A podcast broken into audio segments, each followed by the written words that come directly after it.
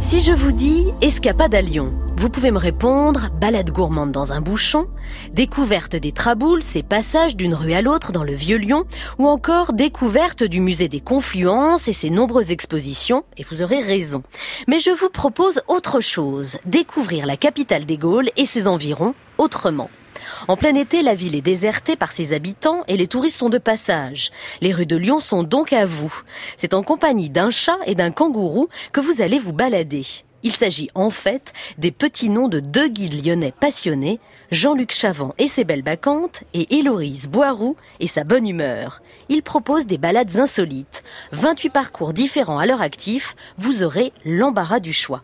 Promenade comptée ou rando urbaine à la découverte de points de vue rares et atypiques, basés sur les anecdotes et les petites histoires, c'est l'idée. Avec le chat, j'ai eu la chance de découvrir les toits de la basilique Notre-Dame de Fourvière. Je vous conseille cette visite. La vue de là-haut est imprenable, mais ce sont surtout les gargouilles et la statue monumentale de la Vierge qui valent le détour.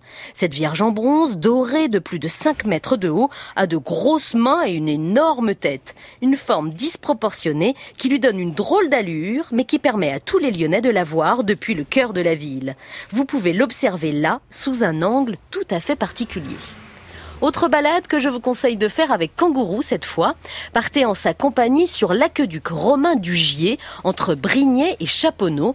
Il s'agit du plus ancien aqueduc antique ayant alimenté la ville en eau quand elle s'appelait Lugdunum. Héloïse vous invitera sûrement à découvrir côté coulisses ce géant de pierre de plus de 2000 ans. Pour les amateurs de balades plus ésotériques, c'est du côté du cimetière de la Loyasse que vous pouvez aller, le Père Lachaise lyonnais. Votre guide vous montrera la statue d'une pleureuse de 8 mètres de haut, érigée en hommage à une femme qui aurait refusé d'être enterrée dans le caveau de son mari adultère. Il paraît que c'est la femme d'un des maires de Lyon. Je laisse à Héloïse le soin de vous dire lequel.